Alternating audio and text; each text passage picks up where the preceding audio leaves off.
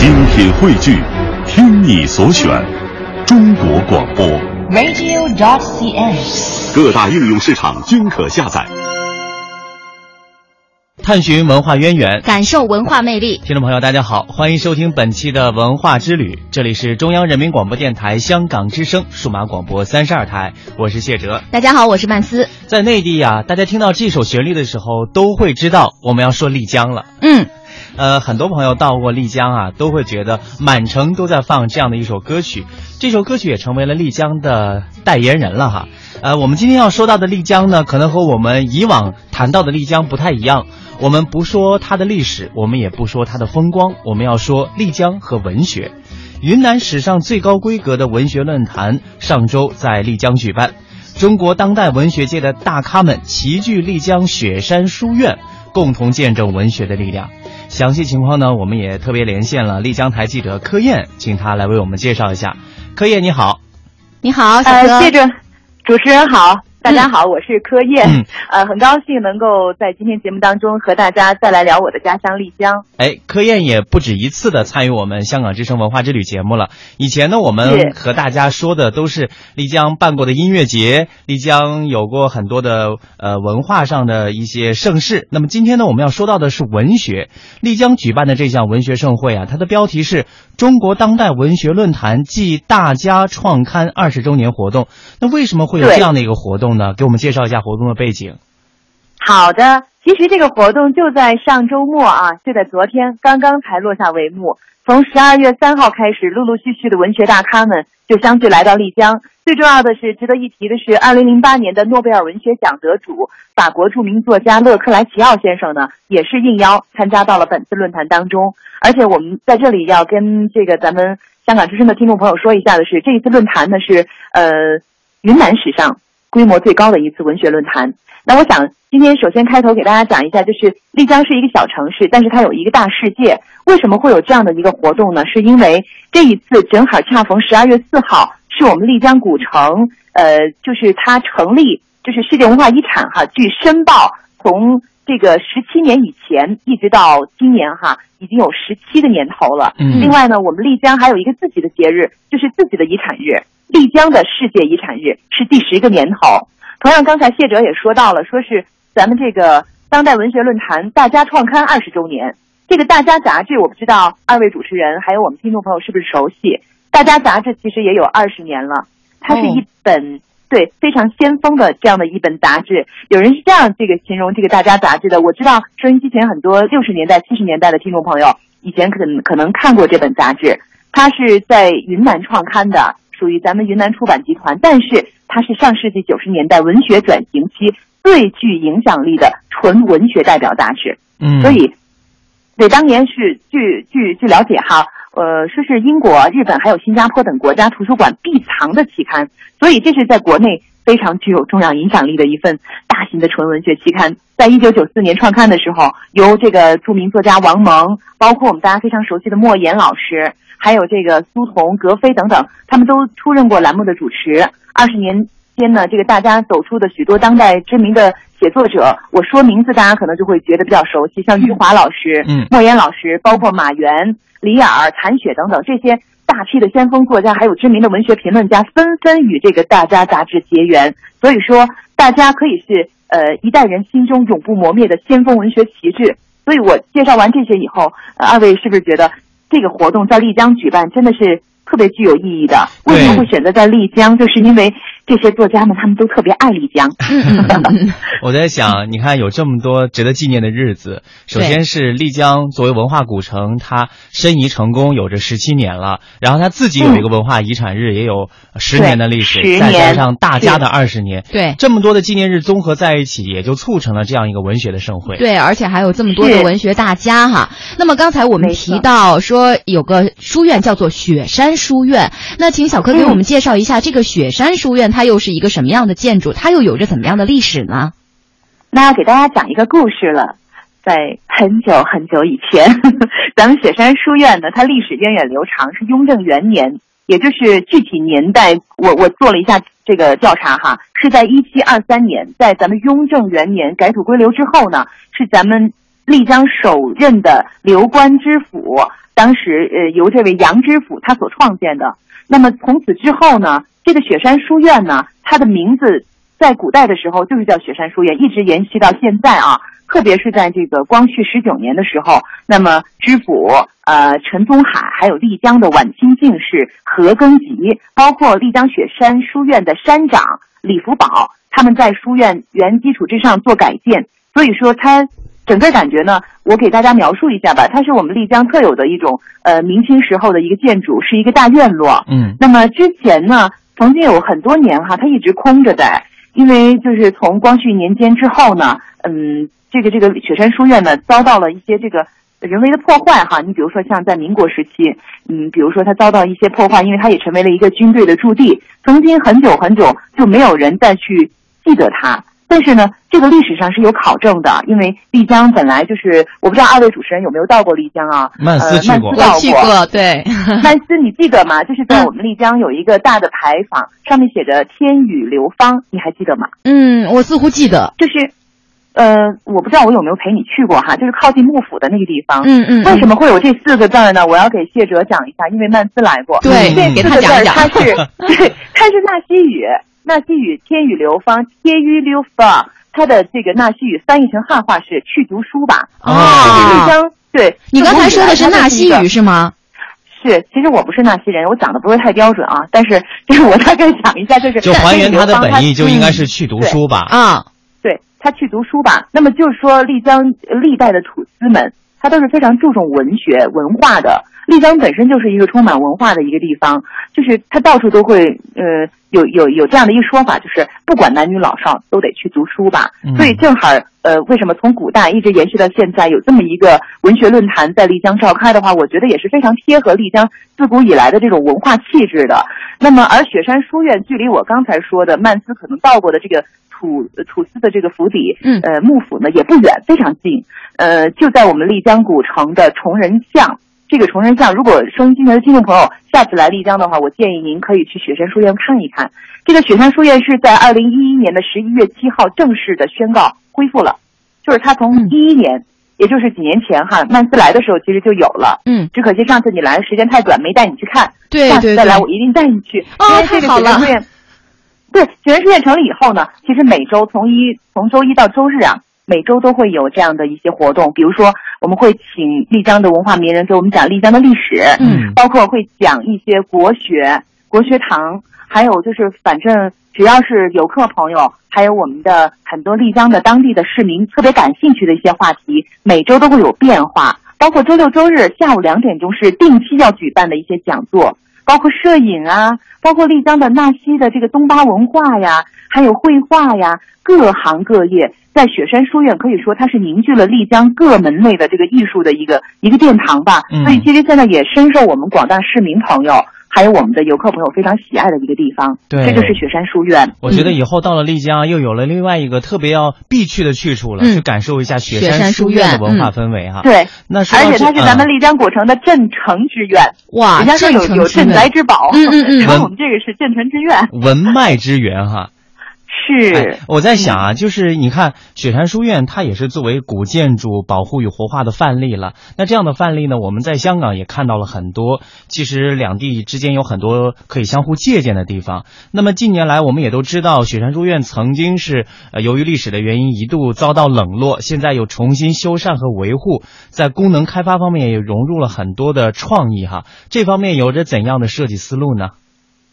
这方面的设计思路其实是结合咱们丽江不是在创建这个呃历史文化名城嘛？我们丽江自古以来就是历史文化名城。另外呢，打造精品旅游文化胜地，这是我们丽江市委市政府一直以来的一个宗旨。同样呢，其实呃我还得提到一个词儿叫文化硅谷。我们市委市政府呃自从就是有一位名叫罗杰的市委书记上任之后呢，他一直给我们提倡的一个词儿就是打造文化硅谷。就结合我刚才说的这个呃“天宇流芳”这四个字儿来说吧，其实丽江本身它就是一个小城市，可是，在这样的一个小城市当中呢，它会延伸了很多一个大世界的一个范畴。比如说，在这里会有很多多文化、多民族的聚集，包括你看这一次咱们这个中国当代文学论坛在丽江举行，实际上对于很多的这个嗯网友们来说，他们都觉得很惊讶，说，哎，怎么这么大一个文学盛世会选择在这么一个小的一个一个城市哈？呃，甚至对我们很多香港的朋友来说，会觉得，哎呀，丽江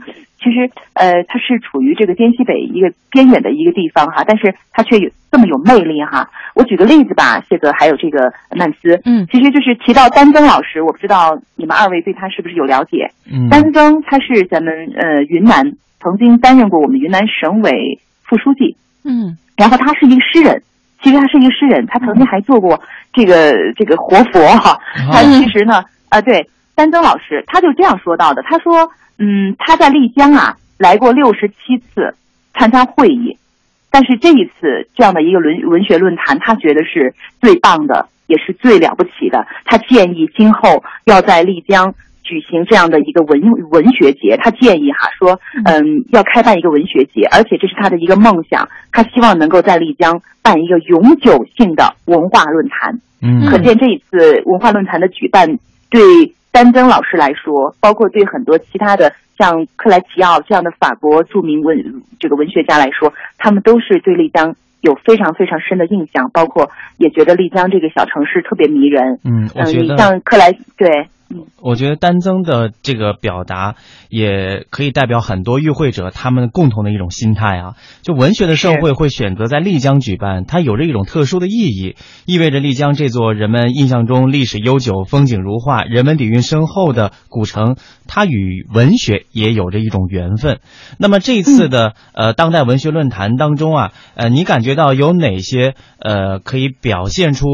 丽江和文学之间这种奇妙缘分的一些内容？比方说有哪些描写丽江的文学作品在这个会上呃可以看到一些信息，或者是文化名人与丽江有关的游记、笔记、博文等等，来给我们介绍一下好吗？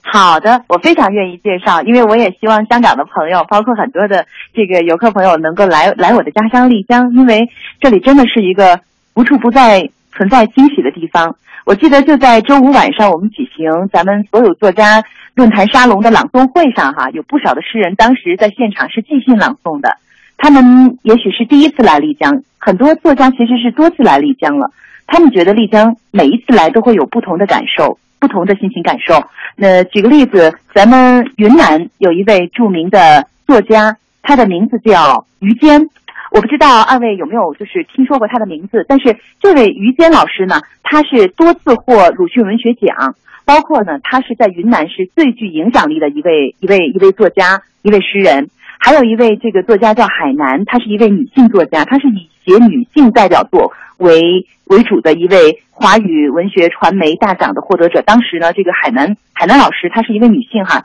她的家乡就在丽江，但是因为她从小漂泊在外，她很少回到丽江啊，但是她对家乡也是有着深深厚的这个感情的。她曾经写过，也也写过很多和丽江有关的作品。呃，我们今天先和大家说说于坚老师，他写过《丽江后面》。在八年前，我曾经去读过他的作品，这部散文集。他不是丽江人，他是昆明人，可是呢，他是现在是在云南师范大学文学院任教，是云南作家协会的副主席。当时他写过的这个《丽江后面》，呃，在我们丽江的有一本杂志上是做连载的。不知道在网网络上很多的这个读者，如果是知道于坚老师的话，也应该看过他的这部作品。他用他独特的文笔，用他比较犀利的语言，把丽江的一些背后的故事，丽江后面，因为它有很多和这个民族文化渊远呃流长的一些故事，都写得非常的棒。而且呢，当时他还写云南这一边，包括呃他的作品《只有大海苍茫如沐》是获得第四届鲁迅文学奖的。而我刚刚提到的这位海南女士，她是获得第六届鲁迅文学奖，而且她作为丽江的这个本土作家啊，他是唯一一个在二零一四年就是上半年的时候，鲁迅文学奖当中全票通过的作家。哇，好所以！其实，对，其实这一次来的很多文学大咖们，他们也许有些是第一次来丽江，没有写过和丽江有关的作品。但是我了解到，曼斯，我我因为我有采访他们哈，他们说今后他们的作品当中一定会有丽江的影子，嗯一定会有丽江的故事。包括这个法国作家克莱齐奥，他说他很遗憾，为什么你知道吗？他说这次他没有带他爱人来，哦他说这么美的城市，下一次他一定要带他的妻子再回来。哦他用的是“回来”两个字，他当时让我很感动，因为我当时是代表我们媒体，嗯呃，提问哈，给嗯克莱奇奥先生提问。我说：“克莱奇奥先生，我说你第一次来丽江，你对丽江有什么印象吗？”他说：“哇，这是一座像童话般世界的城市。他说：“我在飞机上，我看到丽江古城的时候，我就觉得，哇，我到了童话中嘛。嗯他就是用法语啊，嗯他他讲的是法语，但是他有翻译，他翻译当时把他这段话翻译出来的时候，全场所有的作家和读者都爆发出了热烈的掌声，嗯因为觉得这位七十四岁高龄的法国作家，他还有如此的这样的一种激情，包括他对丽江的初印象是这么的美，嗯，还有他说他会再回来的时候，其实我们内心都是很感动的。而且他说要把自己的妻子也带来，我觉得一位高龄的老人，嗯对。能够想到把自己的爱人带到这座美丽的城市，这无形当中也表现出他对这座城市所寄予了另外一种呃情愫在里面，因为他想把人世间最美好的感情，呃和这座城市留下更多的记忆啊。对，而且和最亲密的人一块儿分享。其实我们呃在几次和这个小柯的连线当中，也都能够听出来哈，小柯一直非常自豪的在介绍着自己的城市丽江 啊。就是上次跟你见面在丽江，呃，经过你的一番介绍以后，也能特别感受到你这种自豪感。嗯，呃，其实曼斯也知道我不是本土丽江人，对我是新丽江人。对，是的，是的，因为我是，但是我总觉得丽江就是我的故乡，因为、嗯呃，很多人会觉得丽江会让你有一种特别特别安定的一种感觉。嗯，这是一座小城，可是我在这个小城，我觉得实现了我更多的梦想。我会觉得在这里会有一种特别特别快乐的感觉，想要和大家共同分享。嗯不都说嘛，好东西、好地方是要和大家一起来共享的。嗯，好所以的，，呃，我也感谢你们给我今天这样一个机会，让我通过这种方式向我们香港的听众朋友介绍我们的美丽的丽江。希望有更多的朋友能来到这儿。好的，哎是的。其实我们之前一直在说啊，每次我们说到丽江的时候，都会放呃两首歌曲，一首是《一瞬间》，还有一首是之前曾经流行过的《滴答》。现在呢，我们觉得丽江这座城市和文学也结下了一段缘分。其实文学创作相对于其他的一些艺术形式啊，呃，更加的亲民，因为每个人啊都可以把自己的感触用文字的形式表达出来。我们也期待着更多的作家能够呃用他们的生花妙笔描绘出更美丽的丽江。相信经常和语言文字打交道的小柯，呃，也许也会用文字记录下你对丽江的这种感情啊。嗯，我们也期待你为我们带来更多的好的报道哈。谢谢谢谢我们今天的这个节目，也希望有更多的人来丽江，因为来丽江之后，你们会发现自己也会变成一个诗人，嗯，所以欢迎大家来丽江。和丽江有一个诗意的约会。谢谢。好的，谢谢，再见见。好，再见。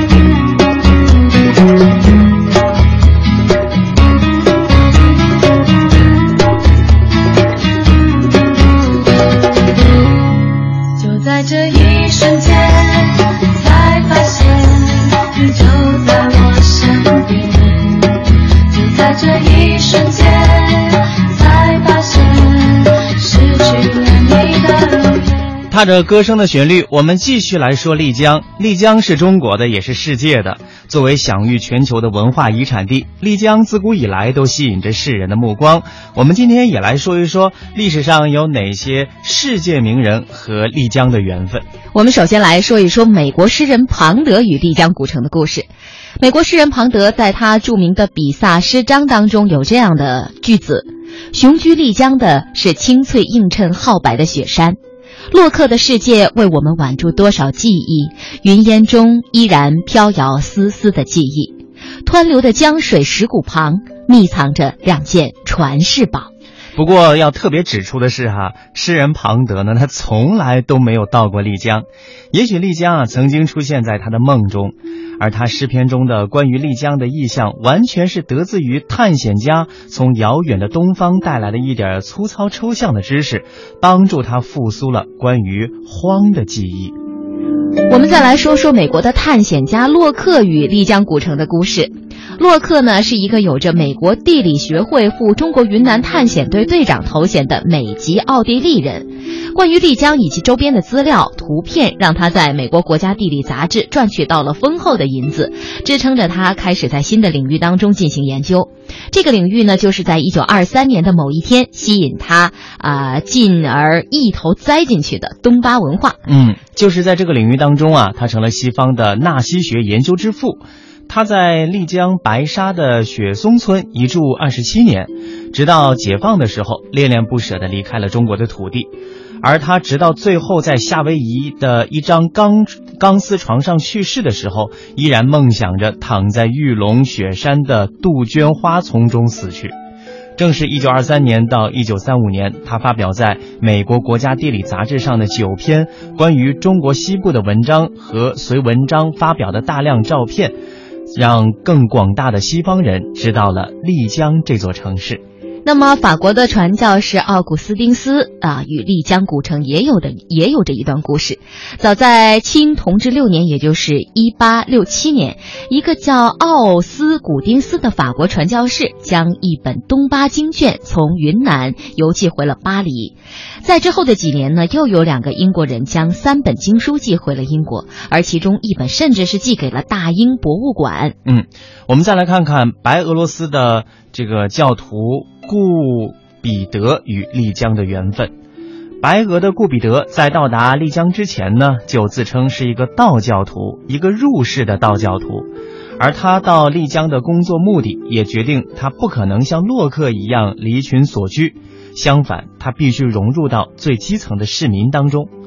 他是国际工业合作社组织丽江办事处主任。在一九四一年到古城之后，学会了像古城居民一样在小酒馆喝酒，在四方街看热闹，在德月楼听古乐。